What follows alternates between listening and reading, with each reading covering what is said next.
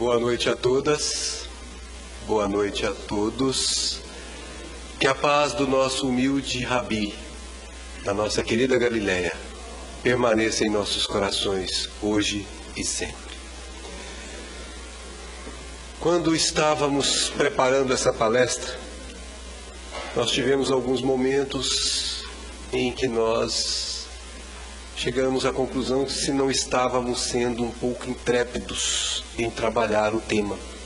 Porque quando falar de Jesus é uma das mais sublimes, vamos dizer assim, condições que alguém pode ter, porque está falando de um ser que é incomum. Por isso, nós nos atrevemos a perguntar: quem é Jesus? E a partir disso, nós passamos a responder essa pergunta, amparados pela doutrina espírita, pelo Evangelho e pela ciência. E é por isso que nós pretendemos hoje responder essa pergunta, acalentando-nos o coração. Certo dia em Jerusalém, Jesus se encontrava no templo e estava no púlpito trazendo a boa nova àqueles fariseus, aqueles hebreus de forma geral. E ele falava de uma forma que os que o ouviam, a maior parte deles, não compreendiam, não tinham alcance para compreender a mensagem superior que vinham apesar de serem iniciados na doutrina religiosa mosaica. E em determinado momento da fala de Jesus, ele diz: Se alguém guardar minha palavra, jamais verá a morte. Jamais experimentará a morte, jamais morrerá. Quando ele disse isso, um mal-estar se fez na plateia e alguns já começaram a olhar para ele com olhos de recriminação, de descontentamento. E estes que mais se aventuraram nessa conduta eram fariseus. Fariseus, como nós sabemos, eram aceitas dos judeus mais rigorista, mais purista que tinha entre eles os judeus. E alguns deles, desses fariseus, se pronunciou dizendo assim: Porventura és tu maior do que nosso pai Abraão, que morreu? Também os profetas morreram. Quem pretendes tu ser? Então vejamos que quando Jesus disse não, não provará da morte, eles não conseguiram compreender o alcance das palavras de Jesus. Foi necessário depois Paulo dizer que a letra mata e que o espírito vivifica. Eles conseguiam alcançar apenas o que a letra dizia, mas não conseguiam alcançar o sentido profundo das palavras de Jesus. E Jesus vai lhes responder: Se eu me glorificar a mim mesmo, a minha glória não é nada. Quem me glorifica é meu Pai, do qual vós dizeis que é o vosso Deus. E continua Jesus: E vós não o conheceis, mas eu o conheço. E se disser que não o conheço, serei mentiroso como vós. Mas eu o conheço e guardo a sua palavra. Abraão, vosso pai, exultou por ver o meu dia, viu e alegrou-se.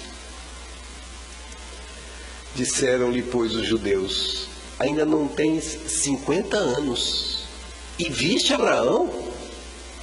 Vejamos que é aquela história: um está falando uma coisa, o outro está entendendo outra.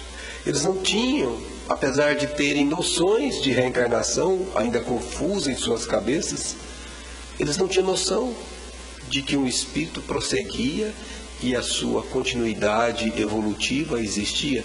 Eles não conseguiam compreender esse contato de Abraão com Jesus em espírito. Então, não tem 50 anos. Jesus tinha pouco mais de 30. E já viste Abraão? Abraão, gente, tinha morrido fisicamente há mais de 1.300 anos. Então, para eles era incompatível. Como é que você viu Abraão se você está aqui com 30 anos? Era essa a compreensão deles. Imagina o cenário em que Jesus desceu. E aí, nós vamos ouvir Jesus dizendo: Em verdade, em verdade, eu vos digo, que antes que Abraão existisse, eu sou. Quando ele disse isso, aí foi o ápice para aqueles vamos dizer, ignorantes das coisas espirituais que se titulavam religiosos. E eles então pegaram em pedra para lhe atirarem. Mas Jesus ocultou-se e saiu do templo, porque ainda não era chegada a sua hora. Então vejamos a incompatibilidade de um ensino superior, totalmente espiritual, para um ensino todo material. As escolas religiosas do mundo são muitas ainda desse jeito, materiais conseguem ver apenas o aspecto material. Mas o que nos interessa aqui, e nós vamos avançar nesse tema, antes que Abraão existisse, disse Jesus: Eu sou. Como compreender estas palavras? Eu desafio qualquer um de vocês a entrar numa igreja católica e ver um padre tratando desse tema. Desafio vocês, qualquer um de vocês, a entrar numa, numa igreja protestante e ver um pastor tratando desse tema de maneira espiritual. Essa frase de Jesus, hermética, permaneceu hermética durante mais de um milênio e pouco mais, até que a doutrina espírita surgisse. Esta resposta ao que Jesus está querendo dizer com isso somente foi possível com a terceira revelação que nos permitiu compreender o Evangelho para poder vivê-lo. O que, que ensina então a doutrina espírita acerca disso? O nosso querido Emmanuel, em um livro, O Consolador, desculpa, A Caminho da Luz, nos disse: rezam as tradições do mundo espiritual que na direção de todos os fenômenos de nosso sistema existe uma comunidade de espíritos puros e eleitos pelo Senhor Supremo do Universo. O livro A Caminho da Luz foi um dos seis mais lidos do século XX na, no campo espiritual da doutrina espírita. É um livro magistral. Ele veio complementar informações que Kardec não podia trazer naquela época e veio através do Chico. E essa é uma delas. Ele disse textualmente que existem espíritos puros e eleitos pelo Senhor Supremo que estão vinculados ao nosso sistema. Aqui vamos aprofundar um pouco de que sistema é esse que o nosso Emmanuel está falando. Na verdade, ele está falando do nosso sistema solar, a nossa casa, a nossa moradia. E nós vamos fazer um pouco de viagem em cima disso hoje. Aqui é uma construção simbólica do que é o arranjo de nossos planetas no entorno do Sol. Está fora de escala, porque a massa do Sol, se fosse colocar em escala, os planetas sumiriam. A massa do Sol é 99,8% da massa de todo o sistema solar. Logo, você não enxerga os planetas de tão pequenos que são perante o nosso Sol. A massa dos planetas juntos representa o 0,2% de todo o sistema solar. Mas em um desses planetas, a Terra que nós moramos.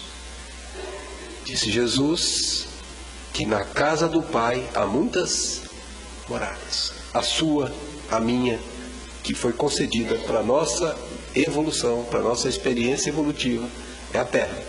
Sabemos, através da revista Espírita de 1900, 1858, que Júpiter é muito mais avançado e que espíritos de quando em vez saem de lá para ajudar-nos aqui o progresso.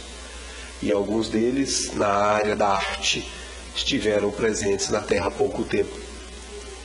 Este planeta, que é a nossa casa, essa é a primeira foto que nós vimos do nosso planeta, foi em 1972, do espaço. Vimos cientificamente, porque já havíamos visto, obviamente, em espírito, mas cientificamente a primeira foto de um planeta foi quando os nossos queridos astronautas naquela época disseram: nosso planeta é azul. À noite, você percebe o quanto a população humana já o colonizou. Temos essas partes amarelas que são luzes acesas enquanto é noite, enquanto o sol está do outro lado. E este é a nossa morada em que nós estamos vivendo há muito tempo. Disse Emmanuel que essa comunidade de, de seres angélicos e perfeitos, da qual Jesus é um dos membros divinos, então aqui mais um ponto para examinar. Jesus é um dos membros divinos. Jesus cuida desse planeta desde a sua formação. Para cada planeta desse tem um Jesus, tem um Cristo de Deus. Os gregos chamavam-nos de demiurgos. E cada um deles representam aquele que conduz os destinos do planeta. O nosso planeta está sob a alçada de Jesus desde a sua formação. Se você prestou atenção, você já percebeu que Jesus é mais velho do que o seu planeta. Só para você ter uma ideia, o seu planeta tem 4,56 bilhões de anos. Lembra da frase: Antes que Abraão existisse, eu era.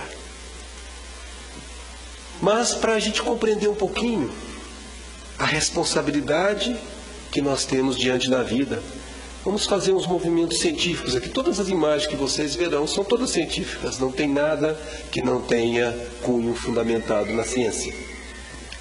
Nós somos viajantes do universo e não nos damos conta se não pararmos para prestar atenção e observar. Mas essa viagem tem um timoneiro no leme, que é Jesus. Ele conduz a embarcação há 4,54, 56 bilhões de anos. A primeira maneira de você notar que você está numa nave espacial que tem movimento, ou melhor, tem movimentos, é a rotação, é um dos movimentos. Quando você olha o planeta, quando você olha todos esses planetas, aqui a imagem não está boa, não ficou refletido, tem o eixo de inclinação, que é o eixo sobre o qual o planeta gira. E você nota isso. Você está aqui à noite, amanhã será de manhã, você nota isso pelo dia e pela noite. O seu planeta está girando e você está nele e percebe isso pelo dia e pela noite. O nosso planeta está girando com um eixo inclinado em torno de 23,5 graus, o que vai implicar na diferença de estações entre os hemisférios, onde um hemisfério é verão, o outro é o que nós chamamos de inverno. Se o eixo fosse reto, vertical, nós não teríamos diferença de estações no nosso planeta. Mas o nosso eixo não é vertical, e, segundo a ciência, devido ao choque que a Lua teve quando se formou no contato com o nosso planeta. A Lua nasceu de um choque com o nosso planeta. Você percebe isso pela luz do dia e da noite. Uma parte do planeta está dia, isso é a falta de satélite, do outro lado está escuro. Isto porque nós estamos sempre em movimento. Durante muito tempo acreditávamos que quem estava em movimento é o Sol, e era uma crença razoável se você permanece só na Terra. Porque quando você está olhando, quem é que está girando para você? Não é o Sol? Não é a Terra que está girando para quem está aqui. Isso depende do ponto de vista do observador. Mas se você sair da Terra e olhar de lá, você vai ver a Terra girando em torno do Sol. É tão difícil de assimilar isso que até hoje muita gente não consegue se abstrair. É tão difícil isso que levaram quase 16 séculos para aceitar isso como verdade a doutrina católica quase que matou Galileu Galilei, que foi quem provou por A mais B, com a ajuda de Kepler, de Copérnico e outros tantos, que quem gira é a Terra no entorno do Sol e não o Sol no entorno da Terra. Aí a teoria que se chamava teoria do geocentrismo passou a se chamar a teoria do heliocentrismo.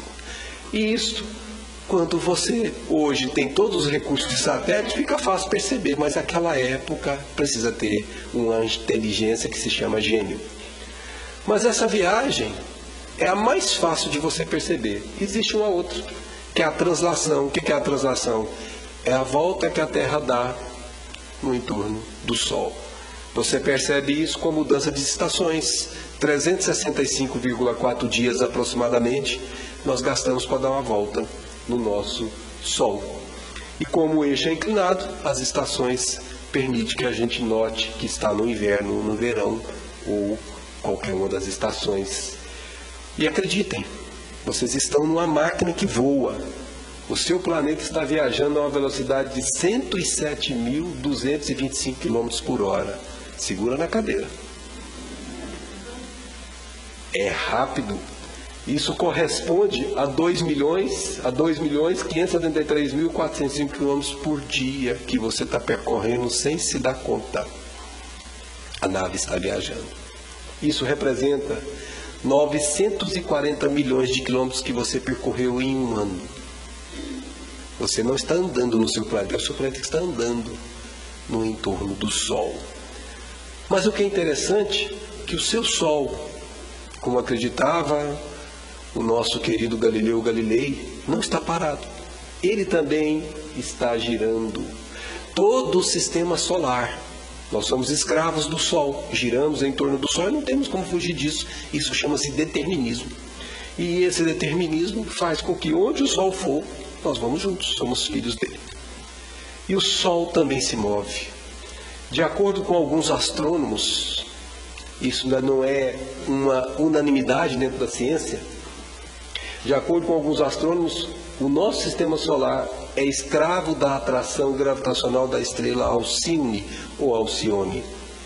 O que significa dizer que nós damos uma volta na estrela Alcione a cada 25.800 anos. Isso chama precessão.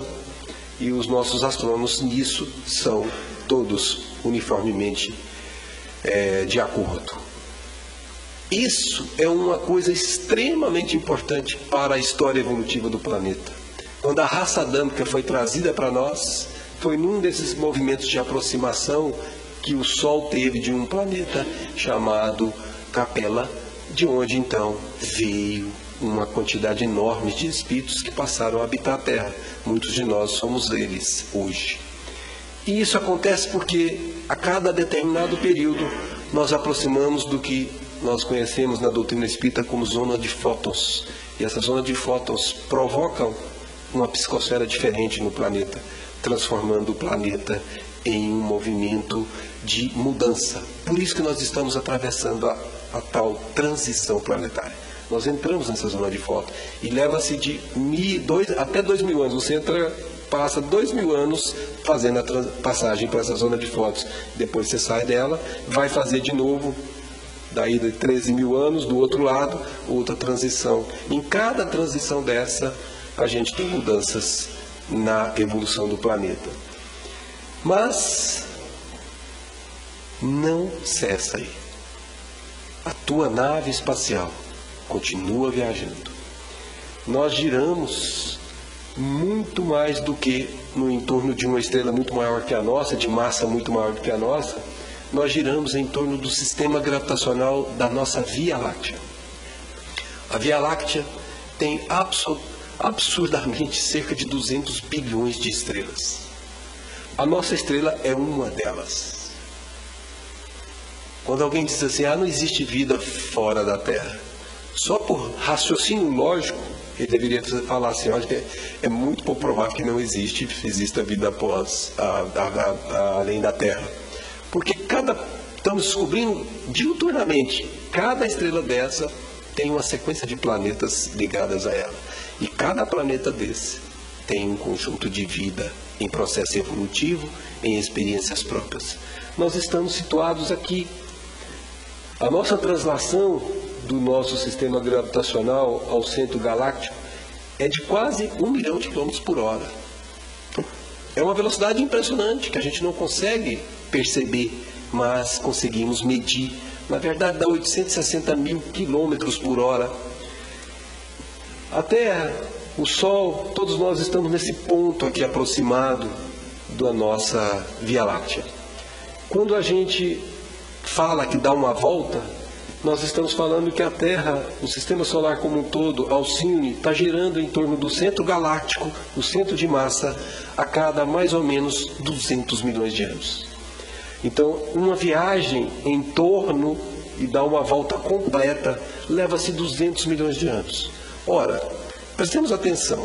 A gente dá uma viagem no Sol a cada ano. A gente dá uma viagem no entorno de Alcine a cada 25.800 anos. Então, a cada ano a gente percebe, a cada 25.800 anos, só como espírito. Quando a gente reencarna e reencarna de novo, a gente viu isso. Mas como homem, nós não conseguimos ver, desencarnamos antes. Agora, como perceber uma viagem que você, para dar uma volta, gasta 200 milhões de anos? Então, isso é um movimento muito mais amplo do nosso planeta. Por exemplo, hoje nós estamos nessa posição. Há 208 milhões de anos atrás era o período Jurássico. Os primeiros dinossauros já que habitavam e dominavam o planeta estavam aqui. Todos esses espaços aqui são ah, os nossos habitantes daquela época, os dinossauros, ocupando a Terra no momento certo. E quando chegou a 65 milhões de anos atrás, caiu um enorme meteorito, um corpo enorme, e causou a extinção em massa não só dos dinossauros, mas como de 94% da vida terrestre. Tudo que existe na vida surgiu depois disso. Os mamíferos não são humanos, começam a surgir depois disso, depois de 65 milhões de anos. E esse período de 65 milhões de anos até o presente que nós estamos hoje, foi todo o movimento de formação dos mamíferos e muito recentemente, muito recentemente o aparecimento do homem na Terra. Portanto, veja que uma volta de 200 milhões de anos, nós aparecemos no finalzinho. Temos nem noção do que é dar uma volta no entorno do centro galáctico. Nós só fizemos cerca de 22,7 vezes essa volta na Via Láctea desde que o planeta existe. É um movimento muito lento aos olhos humanos, muito demorado do ponto de vista de uma jornada dessa. Eu não quero assustá-los, mas o teu sistema chamado Via Láctea não está isolado. Ele também está girando em torno de um aglomerado maior e a gente começa a perceber a imensidão desse universo. E a gente começa a dar conta de como a gente, com as vaidades, com o personalismo, não se dá conta da magnanimidade da criação divina. Disse Emmanuel, essa comunidade de espíritos puros e eleitos apenas já se reuniu nas proximidades da Terra por duas vezes no curso dos milênios conhecidos. 4,56 bilhões de anos, para ser mais preciso. A primeira verificou-se quando o orbe terrestre, quando o nosso planeta se desprendia da nebulosa solar. Isso é de comum acordo, Emmanuel, com a ciência. É exatamente o que a ciência diz. A Terra foi formada a partir de, uma, de um fragmento do Sol, como os demais planetas. Aí, o que, que significa isso? Vamos olhar um pouquinho. Aqui nós temos a nebulosa solar formando o que nós chamamos de protossol. Através de forças centrífugas, centrípetas, nós temos um movimento de aproximação das partículas e começa a ter a tal da fusão nuclear e aqui ele começa a gerar luz. Quando ele começa a gerar luz, ele virou um Sol. Mas fragmentos desse Sol começam a se soltar e começam a girar em torno desse centro de massa. Aos poucos eles vão se diferenciando e vão formando o que nós conhecemos hoje como os planetas. Nós levamos um tempo de cerca de 400 milhões de anos para que hoje os planetas estivessem como estão. Portanto, o planeta se formou há 4,56 bilhões de anos. Por volta de 4 bilhões de anos, os nossos planetas já estavam girando como estão hoje.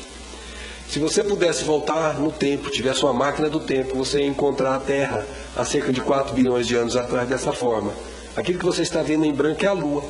Ela estava muito mais próxima do nosso planeta do que está hoje. Na verdade, a Lua está se afastando do planeta desde então. E esse afastamento continua. Os nossos astrônomos da NASA, que estiveram na Lua por três vezes, colocaram sensores de infravermelho lá e nós temos a distância da Lua à Terra com precisão de centímetros sendo medida. E de acordo com as medições desde 1970, nós estamos com a Lua se afastando a cerca de 5 a 6 centímetros por ano da Terra. Então, vejamos que é um processo que nós não compreendemos porquê, mas a Lua está se afastando da Terra. E a gente sempre brinca. Quem não namorou no luar, no luar da Lua trata de fazer, que ela está indo embora. aproveita os casais mais jovens aí, os mais velhos também, e vamos curtir a lua um pouquinho. Na verdade é uma brincadeira, vai demorar muito, mas a, de acordo com alguns estudiosos do assunto, chegará um dia que ela perderá a influência do campo gravitacional da Terra. E nós não teremos mais o satélite. Mas notemos também a quantidade de meteoritos que caíam naquela época. Eram inúmeros. Não tínhamos continentes ainda formados como conhecemos hoje, eram microcontinentes, e o mar era morno e a vida estava por surgir. Diz Emmanuel ainda, a nebulosa que formou a Terra foi destacada do Sol e sob o comando de Jesus, e sob o comando de Jesus, e seus prepostos divinos, essa matéria foi trabalhada no transcurso dos evos, dos tempos, até se transformar no orbe terreno em que hoje vivemos, a morada que o nosso Pai nos concedeu. Essa é a casa que você habita hoje e você não tem noção do trabalho que deu para estar entregue a você da forma como ela é hoje. Você não tem noção, porque está fora da nossa alçada. E é por isso que nós temos que ter um respeito com a casa máter chamada Terra, muito maior do que estamos tendo. É por isso que nós temos que tomar cuidado com o que estamos fazendo com ela, depredando-a. Porque ela é um ser vivo e ela sente o que fazemos com ela. Jesus dirá mais tarde no nosso Emmanuel, no livro Consolador, foi o divino escultor da obra geológica do planeta. Como eu sou geólogo, o dia que eu falei isso, meu Deus, além de estudar agora na doutrina espírita, vou ter que estudar geologia com Jesus, que sabe tudo e muito mais do que a gente da geologia aqui da Terra. Quando a gente vê uma imagem como essa, que foi construída para simbolizar a realidade da nossa, dos nossos cuidados que são, são fornecidos pelos benfeitores para conosco, nós observamos aqui. Essa é uma imagem científica. Foi criada né, por, uns, por um profissional, o professor Endel, e isso foi lá no National Geographic Center, lá nos Estados Unidos. E aqui ele fez uma exposição do Sol e mostrou a irradiação do Sol, o bombardeio das partículas do Sol, e ali você tem envolvendo o seu planeta chamado campo magnético, e te protege contra esse bombardeio. Quando nós vamos, ou melhor, quando os nossos irmãos vão para fora da atmosfera da Terra, eles começam a ficar fora desse campo de proteção, que é um escudo. Eles têm que usar aquelas roupas especiais, porque se não usarem, como também tiveram que usar quando foram à Lua, o bombardeio das partículas os matam. Eles teriam câncer rapidamente e teriam mutações genéticas provocadas pelos bombardeios. Nós não nos damos conta disso. Isso foi uma construção para tornar a vida possível na Terra. Mas Emmanuel nos diz que houve uma segunda reunião da comunidade de espíritos puros e eleitos. A segunda, quando se decidia a vinda do Senhor à face da terra.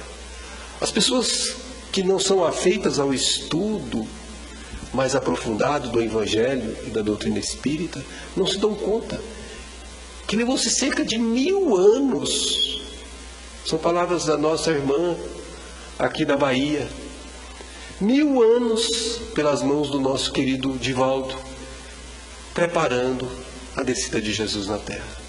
Amélia Rodrigues diz que mil anos, aproximadamente, foi necessário para que ele pudesse descer de onde ele estava para estar aqui conosco. Por isso que a sua foi uma concepção diferenciada. Não houve cópula humana. Foi uma concepção toda espiritual, mas foi uma concepção. Tal como nós fazemos hoje com os bebês de proveta, os espíritos têm muito mais recursos do que nós. E tivemos que vir com outro ser, além de Jesus, de fora do nosso planeta, porque Maria, segundo alguns espíritos, é de outra esfera, não é do planeta, porque é a única que comportava a energia que iria ser gerada no ventre dela. A vida do Senhor à face da terra foi uma das mais espetaculares movimentações que o mundo espiritual fez em nosso favor. Mas como que foi isso? Quando João Batista já estava na terra, ele anuncia Jesus dizendo assim, está anotado por Mateus, arrependei-vos, porque é chegado o reino dos céus. Porque este é o anunciado pelo profeta Isaías. Se nós prestarmos atenção, Isaías viveu 600 anos antes aproximadamente de Jesus chegar à terra. E ele anunciou, foi o último profeta que anunciou a vida de Jesus e o que anunciou Jesus como deveria vir realmente. E Emmanuel revela que o Cristo reúne as assembleias de seus emissários no movimento da descida dele para a terra. O mundo iria conhecer o Evangelho, precisaria de toda uma preparação. É então que se movimentam as entidades angélicas do sistema, o nosso sistema solar. Participaram os outros Cristos de Deus dos outros planetas também. Todas as providências são levadas a efeito. Veja o movimento que foi feito para que ele descesse até nós. Por isso que em determinado momento ele dizia assim: raça de víboras, até quando me farei sofrer? Quando aqueles judeus que não entendiam o abordavam porque era tão difícil se manter naquele corpo de carne restrito, porque ele era todo energia. Escolhem-se os instrutores, os precursores, os precursores imediatos, os auxiliares divinos. João Batista foi um desses precursores. Aquele cego de nascença que os apóstolos, quando viram Jesus o curar, perguntaram: Senhor, foi ele que pecou? Foram seus pais ou foram as outras gerações? Porque eles acreditavam na reencarnação de uma maneira um pouco conturbada, tinham noção. E Jesus disse que não foi nenhum deles. Nem ele pecou, nem os seus pais, nem a geração anterior. Na verdade, esse era um dos precursores que veio para que o Pai fosse glorificado. Ele não tinha débitos. Ele veio em caráter de missão. Então, vários personagens que estão hoje registrados no Evangelho, todos eles participaram deste planejamento. Uma atividade única, disse Emmanuel, única, ou seja, nunca aconteceu. E não aconteceu até hoje. Registra-se então nas esferas mais próximas do planeta. Quem conhece as esferas, existe uma última esfera que se chama diretriz dos planetas. Diretriz do planeta, que é onde provavelmente eles se aproximaram de nós. E quando reinava Augusto, o imperador, na sede do governo do mundo, viu-se uma noite cheia de luzes e de estrelas maravilhosas. Quem estivesse com olhos de ver naquela época teria visto uma singularidade no céu. Porque o mundo nunca antes tivera um tempo tão longo sem guerras. Por isso que Emmanuel colocou Augusto, que foi o imperador, e se você se ater a estudar um pouquinho história, se tiver algum historiador aqui, vai concordar comigo. Foi o imperador que por mais tempo deixou o Império Romano sem guerras. O interregno entre guerras mais longo que já teve foi na era Augusta. Por isso que quando a gente quer se referenciar alguma coisa nobre, alguma coisa de paz, a gente, nossa, que, que coisa augusta, que era augusta, que movimento augusto, em referência a ele, que foi um dos enviados. Ele foi como aquele que vem abrindo as picadas, preparando o cenário para a chegada do Mestre. Harmonias divinas cantavam um hino de sublimadas esperanças nos corações dos homens e da natureza. A manjedoura é o teatro de todas as glorificações da luz e da humildade. E enquanto alvorecia uma nova era para o globo terrestre, nunca mais se esqueceria o Natal, o Natal, a noite silenciosa, o Natal, a noite santa. E é de se admirar que nós hoje, quando temos o Natal, foi recente, nós vemos propagadeado por todos os lados um velhinho vestindo a roupa vermelha, conduzindo um trenó por renas, e raramente vemos a manjedoura de Jesus. Entre nós espíritas fazemos isso. Temos a árvore de Papai Noel, mas a manjedoura não está lá. Lá em casa tem a tradição que vem de família, então minha esposa adora, e colocava só a árvore de Natal. Eu falei, Bezinho, do que, que nós estamos celebrando? Eu respeito esse velhinho, é todo engraçadinho, bonitinho, mas o motivo não é ele. Vamos colocar a manjedoura? E ela concordou prontamente.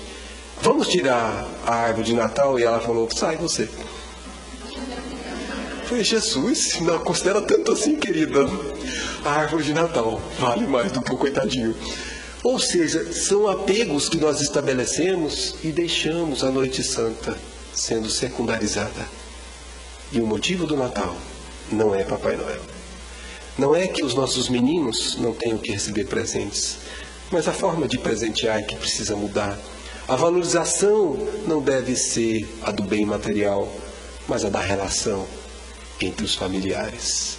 Nós precisamos rever isso muito brevemente em nosso planeta.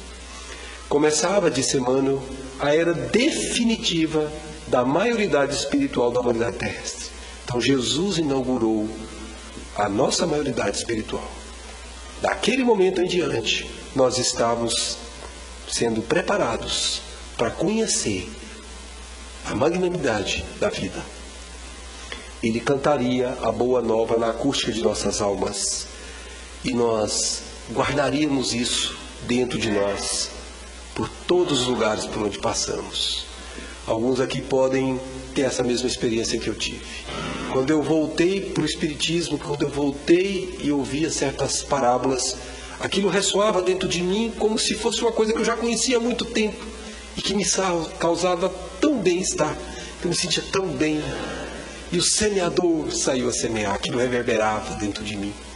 Porque não é para homens que Jesus fala, é para espíritos encarnados que guardam na acústica da alma, na memória espiritual, as suas lições que vão sendo aprendidas muito dificilmente, com muita dificuldade. Agora nós voltamos à pergunta: quem é Jesus?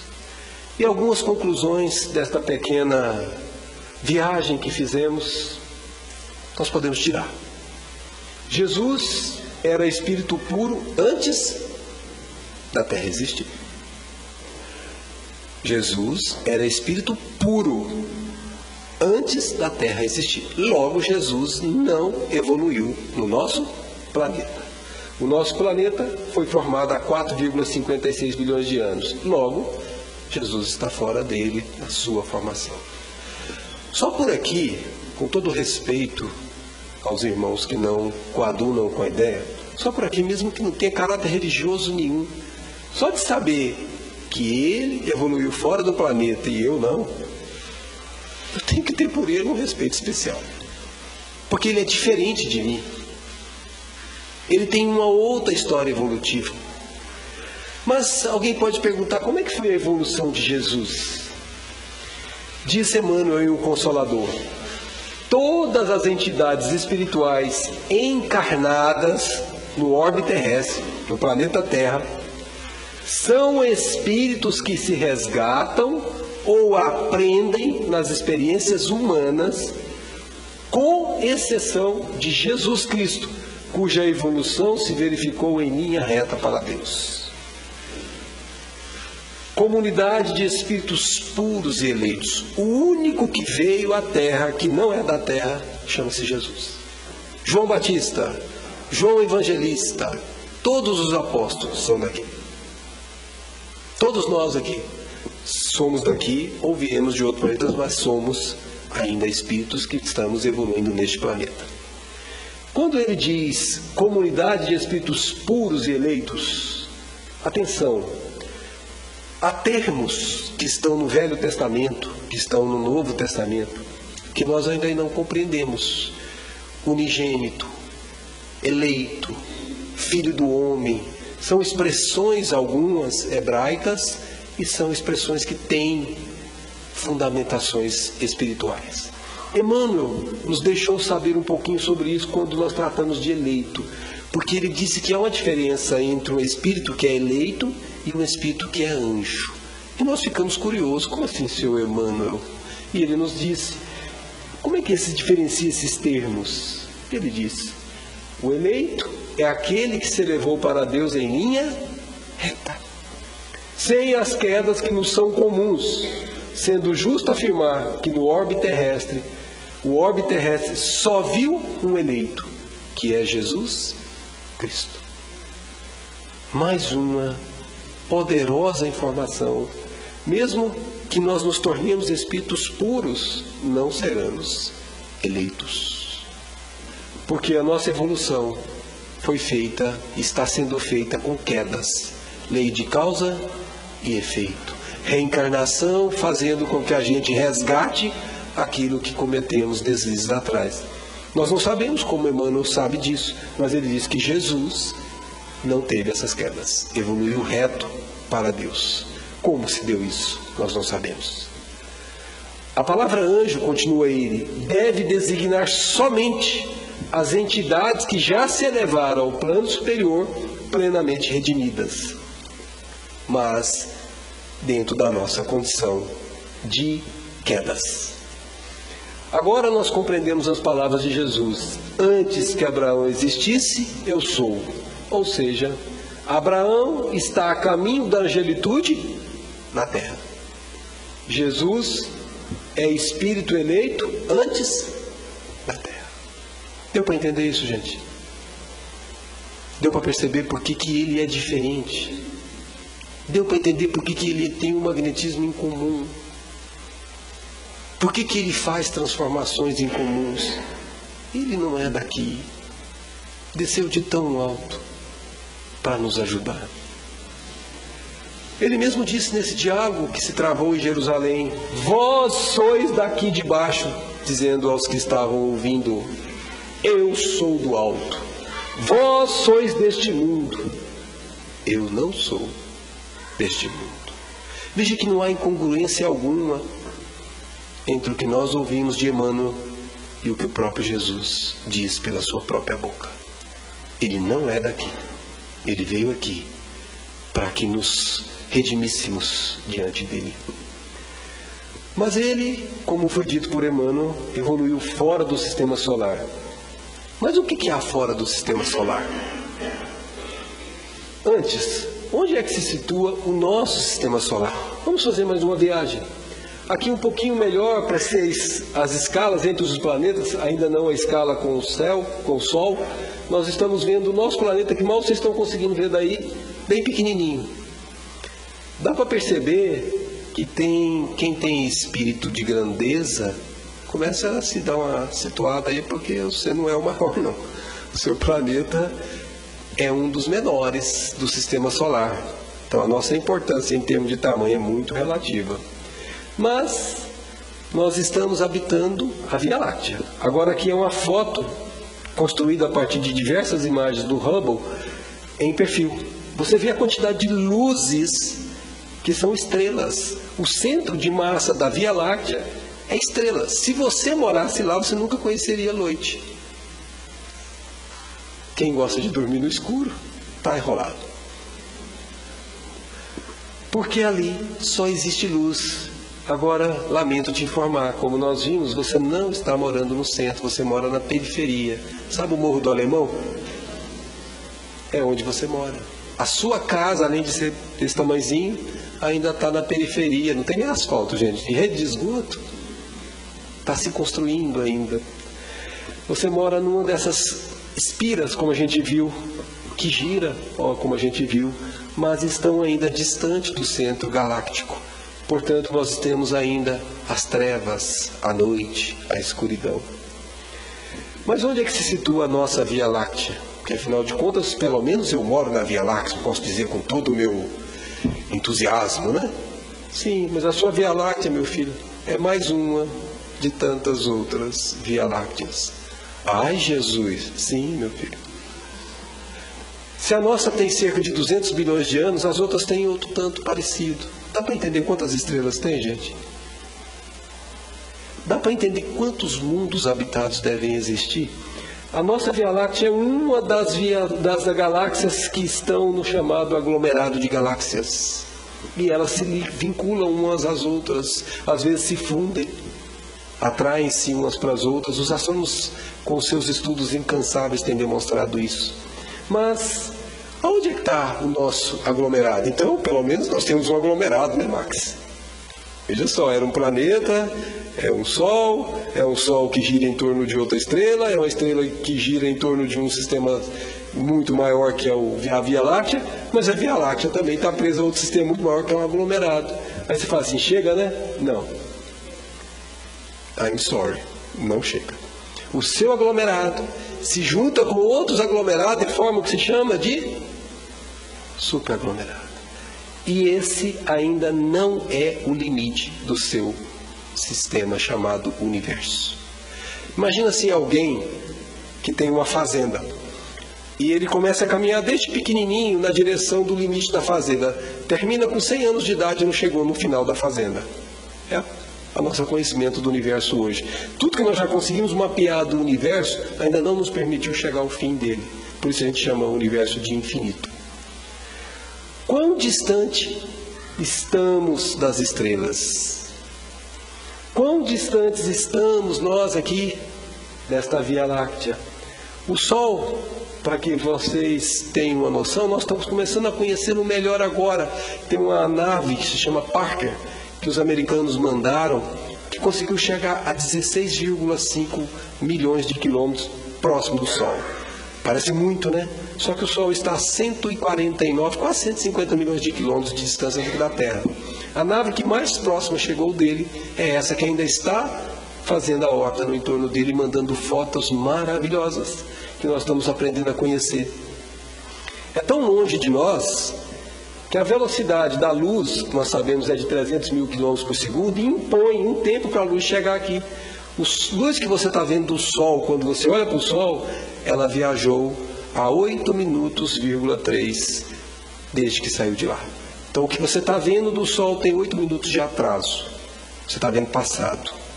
Mas fala assim, ah, tudo bem, é pouco minutos, então vamos pegar outra estrela. A Alpha Centauri é a segunda estrela mais próxima da Terra. A luz dela leva cerca de 4,22 anos para chegar até o nosso planeta.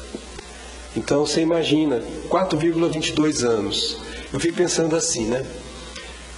Se a gente conseguisse construir uma nave espacial que viajasse à velocidade da luz, que tal a gente colocar a sogra e o genro nessa nave para eles se ajustarem durante 4,22 anos? Hã?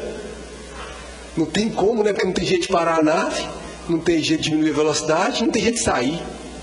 Ô oh, Jesus! Aí você fala assim, não, Max, mas que isso? Isso não existe. Você está fazendo isso. A nave espacial chamada Terra coloca-nos um ao lado do outro e a gente está viajando sem perceber. Aí desencarna aquela sogra maravilhosa para alguns e não tão maravilhosa para outros. Na outra encarnação, volta de novo com você. Agora é sua esposa, agora é sua filha, agora é sua. Vai voltar e você vai continuar se reajustando com ela nessa nave que está viajando.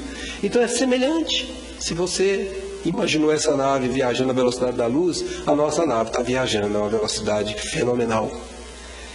Quando nós olhamos esse conjunto de estrelas onde está o cimo, a luz dela atualmente gasta 440 anos-luz para chegar de nós até nós. Ou seja, se você considerar uma encarnação, são quatro encarnações que você tem que ver para a luz chegar até você. A luz que você está vendo de Alfa Centauri hoje pelo telescópio tem 440 anos de vida antes. 440 anos passado. Tudo que você está vendo, em outras palavras, é passado. Mas não para aí não. O superaglomerado de Virgem está a mais de 40 milhões de anos-luz de nós. Ou seja, leva 40 milhões de anos para a luz chegar até aqui, desde que ela saiu de lá. O que você está vendo já nem existe mais. Já deixou de existir. O que você está vendo hoje ainda é o reflexo do passado. Mas não para aqui. A galáxia mais antiga que conhecemos está a cerca de 13,8 bilhões de anos-luz da Terra. É o que os astrônomos chamam de Big Bang. É o começo do universo conhecido hoje. Então vejamos o nosso tamanho diante dessa enormidade que é o universo. E esse não é o limite do universo, que é virtualmente, virtualmente infinito. Mais algumas conclusões. Jesus evoluiu fora do sistema solar. Mas onde Jesus evoluiu até se tornar puro? Resposta: nós não sabemos. Aí, como nós somos, vamos dizer assim, rebeldes, perguntadores, cri-cris, nós perguntamos por que, nós não podemos saber? E o seu Emanuel, conhece o seu Emanuel? O seu Emanuel vai dizer assim: meu filho, os homens receberão sempre as revelações divinas de conformidade com a sua posição evolutiva. Se nós fôssemos objeto das revelações de uma vez só, é como alguém que está no escuro e acende a luz de uma vez forte, cega. As revelações são gradativas, quase quatro mil anos antes da primeira revelação, quase dois mil anos depois a segunda revelação, quase dois mil anos depois a terceira revelação. A luz com o reostato sendo aumentada aos pouquinhos para a gente conseguir compreender a enormidade da vida, o poder que tem a vida. Então voltamos à pergunta: quem é Jesus?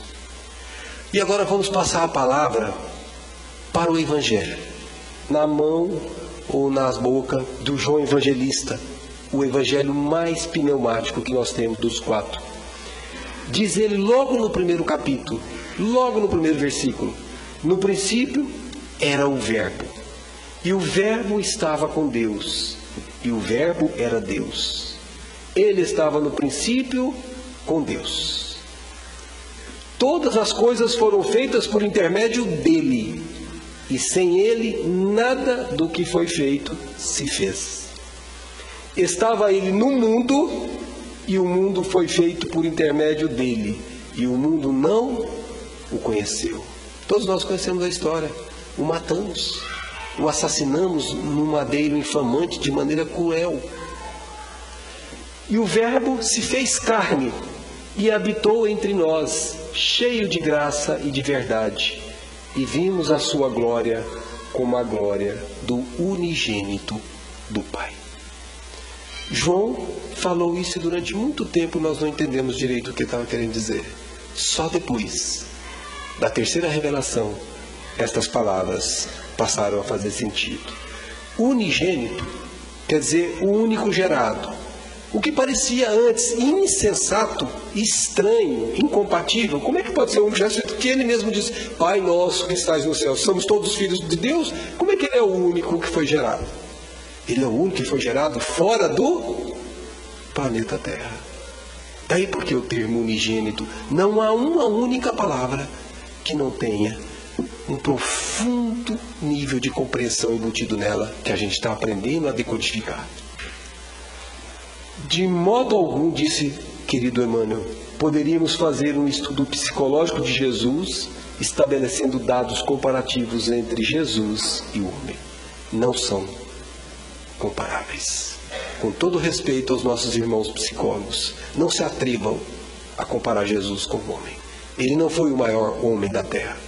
Allan Kardec teve todo o cuidado de, na hora de elaborar a questão 625, ele não disse homem, ele disse qual o tipo mais perfeito que Deus tem enviado à Terra para nos servir de guia e modelo. Porque ele não é um homem como nós. Voltamos à pergunta: quem é Jesus? E agora vamos obter essa resposta de novo, congruente com as duas outras, agora de um diálogo que foi travado entre Jesus e alguns de seus apóstolos. Está anotado por Mateus.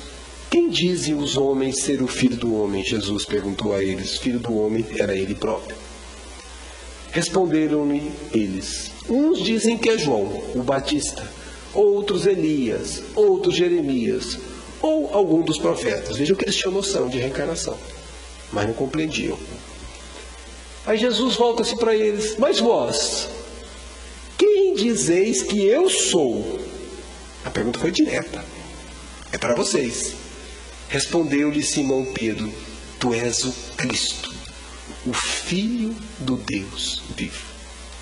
Jesus então vai dizer: Bem-aventurado és tu, Simão Barjonas filho de Jonas, porque não foi carne e sangue que te revelou, não foi corpo físico, não foi matéria, mas meu Pai que estás no céu.